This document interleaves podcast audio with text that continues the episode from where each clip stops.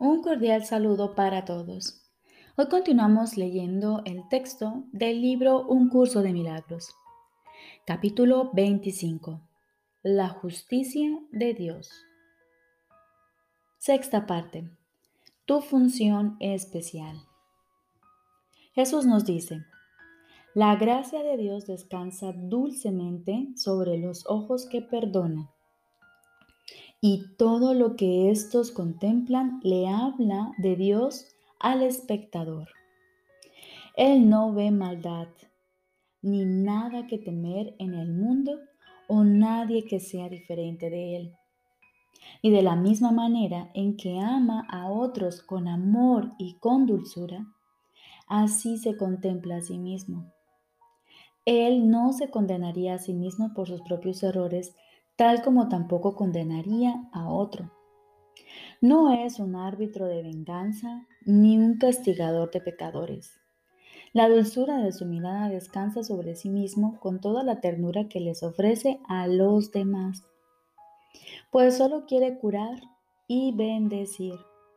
Y puesto que actúa en armonía con la voluntad de Dios, tiene el poder de curar y bendecir a todos los que contemplan con la gracia de Dios en su mirada.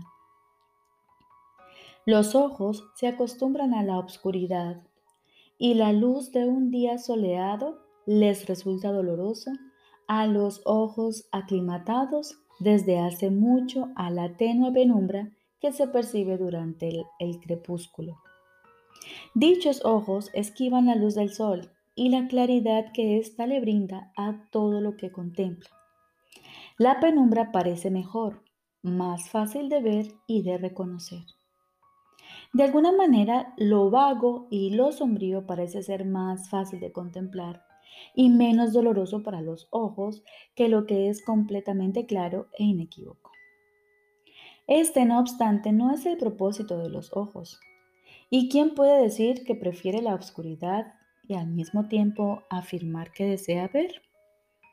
Tu deseo de ver hace que la gracia de Dios descienda sobre tus ojos, trayendo consigo el regalo de la luz que hace que la visión sea posible. ¿Quieres realmente contemplar a tu hermano? A Dios le complacería que lo hicieses. No es su voluntad que no reconozcas a tu Salvador.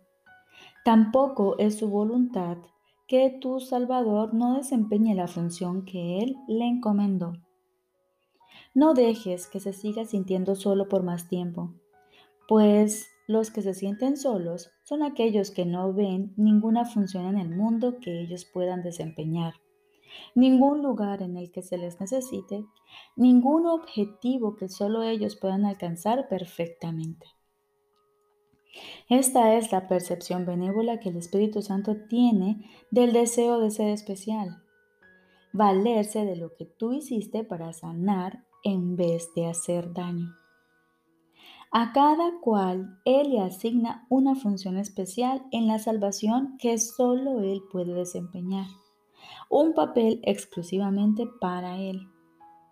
Y el plan no se habrá llevado a término hasta que cada cual descubra su función especial y desempeñe el papel que se le asignó para completarse a sí mismo en un mundo donde rige la incompleción.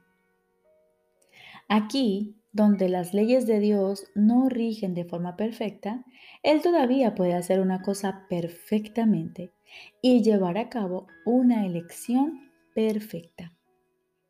Y por este acto de lealtad especial hacia uno que percibe como diferente de sí mismo, se da cuenta de que el regalo se le otorgó a él mismo y por lo tanto de que ambos tienen que ser necesariamente uno.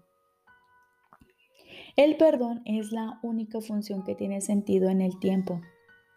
Es el medio del que el Espíritu Santo se vale para transformar el especialismo de modo que de pecado pasa a ser salvación.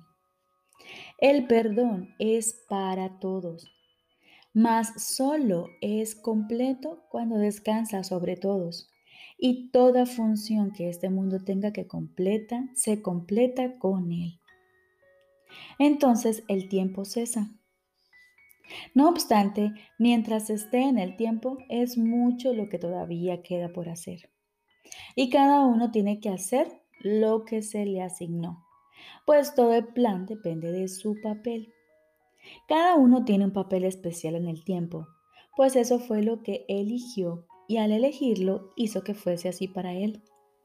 No se le negó su deseo, sino que se modificó la forma del mismo, de manera que redundase en beneficio de su hermano y de él, y se convirtiese de ese modo en un medio para salvar, en vez de para llevar a la perdición. La salvación no es más que un recordatorio de que este mundo no es tu hogar. No se te imponen sus leyes ni sus valores son los tuyos. Y nada de lo que crees ver en él se encuentra realmente ahí.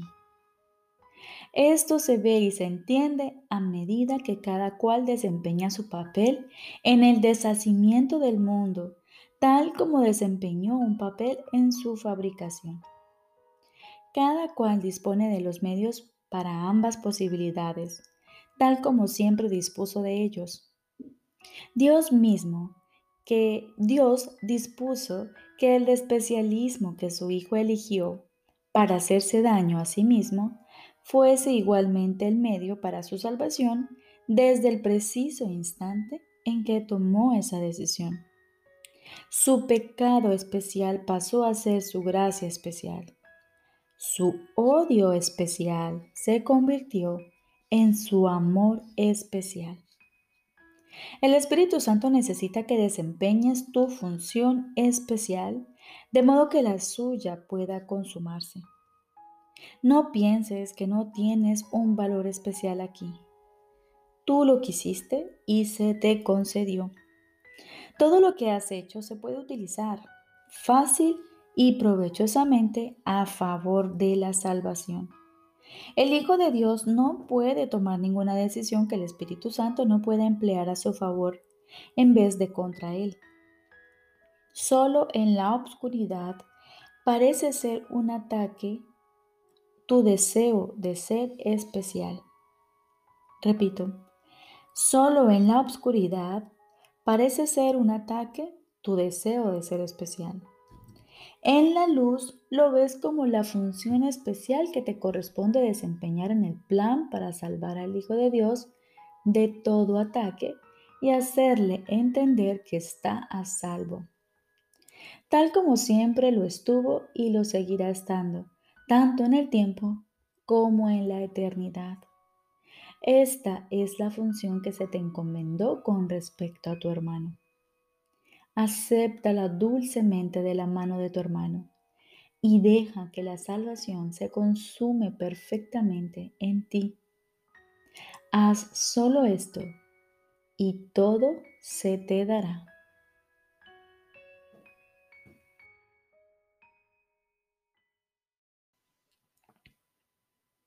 Ahora continuamos con el libro de ejercicios. Lección número 197. No puede ser sino mi propia gratitud la que me gano. He aquí el segundo paso que damos en el proceso de liberar a tu mente de la creencia en una fuerza externa enfrentada a la tuya. Tratas de ser amable y de perdonar, pero si no recibes muestras de gratitud procedentes del exterior y las debidas gracias, tus intenciones se conviertan de nuevo en ataques. Aquel que recibe tus regalos los tiene que recibir con honor o de lo contrario se los quitas.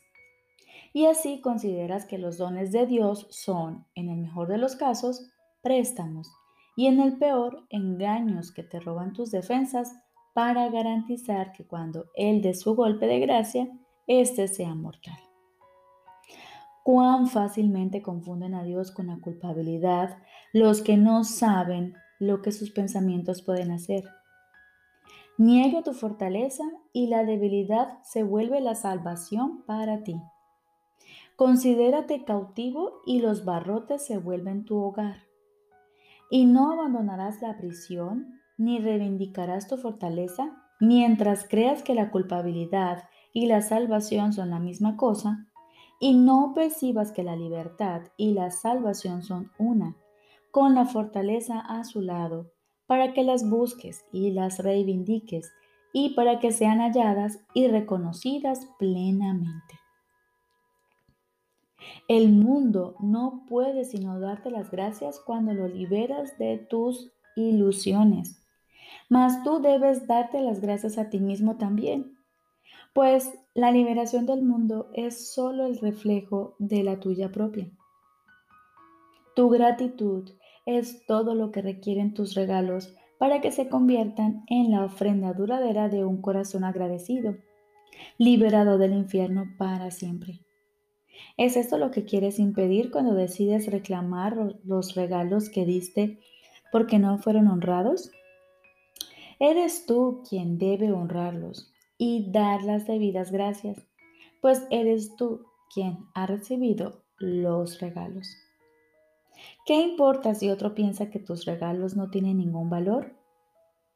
Hay una parte en su mente que se une a la tuya para darte las gracias. ¿Qué importa si tus regalos parecen haber sido un desperdicio y no haber servido de nada? Se reciben allí donde se dan. Mediante tu agradecimiento se aceptan universalmente y el propio corazón de Dios los reconoce con gratitud. ¿Se los quitarías cuando Él los ha aceptado con tanto agradecimiento? Dios bendice cada regalo que le haces y todo regalo se le hace a Él porque solo te los puede hacer a ti mismo. Y lo que le pertenece a Dios no puede sino ser suyo. Repito, Dios bendice cada regalo que le haces y todo regalo se le hace a Él porque solo te los puedes hacer a ti mismo. Y lo que le pertenece a Dios no puede sino ser suyo. Pero mientras perdones solo para volver a atacar, jamás te darás cuenta de que sus regalos son seguros, eternos, inalterables e ilimitados de que dan perpetuamente, de que extienden amor y de que incrementan tu interminable júbilo. Retira los regalos que has hecho y pensarás que lo que se te ha dado a ti se te ha quitado. Mas si aprendes a dejar que el perdón desvanezca los pecados que crees ver fuera de ti, Jamás podrás pensar que los regalos de Dios son solo préstamos a corto plazo que Él te arrebatará de nuevo a la hora de tu muerte. Pues la muerte no tendrá entonces ningún significado para ti. Y, y con el fin de esta creencia, el miedo se acaba también para siempre. Dale gracias a tu ser por esto, pues Él solo le está agradecido a Dios y se da las gracias a sí mismo por ti. Cristo aún habrá de venir a todo aquel que vive, pues no hay nadie que no viva y que no se mueva en él. Su ser descansa seguro en su Padre porque la voluntad de ambos es una. La gratitud que ambos sienten por todo lo que han creado es infinita, pues la gratitud sigue siendo parte del amor. Gracias te sean dadas a ti. Que las gracias te sean dadas a ti, el Santo Hijo de Dios, pues tal como fuiste creado, albergas dentro de tu ser todas las cosas, y aún eres tal como Dios te creó. No puedes atenuar la luz de tu perfección. En tu corazón se encuentra el corazón de Dios mismo él te aprecia porque tú eres Él. Eres digno de toda gratitud por razón de lo que eres. Da gracias según las recibes. No abrigues ningún sentimiento de ingratitud hacia nadie que complete tu ser. Y nadie está excluido de ese ser. Da gracias por los incontables canales que extienden ese ser. todo lo que haces se le da a Él. Lo único que piensas con sus pensamientos, ya que compartes con Él los santos pensamientos de Dios. Repito, lo único que piensas son sus pensamientos, ya que compartes con Él los santos pensamientos de Dios. Gánate ahora la gratitud que te negaste al olvidar la función que Dios te dio. Pero nunca pienses que Él ha dejado de darte las gracias a ti. Recordemos, lección número 197. No puede ser sino mi propia gratitud la que me gano. Hoy se nos invita en la mañana y en la noche, primero a quietar nuestra mente, a callar nuestros pensamientos por unos minutos, de tal manera que podamos escuchar la voz de Dios que nos habla allí en el silencio y nos regala su maravilloso mensaje. Hoy se nos invita a vivir un día lleno de gratitud, de dar con todo el corazón, de dar a nuestro hermano todo lo que éste se merece, porque nosotros también lo merecemos todo. Pasemos un día celebrando con gratitud cada entrega, cada cosa que damos a nuestro hermano. Pues no puede ser sino nuestra propia gratitud la que nos hemos ganado. Les deseo un feliz día.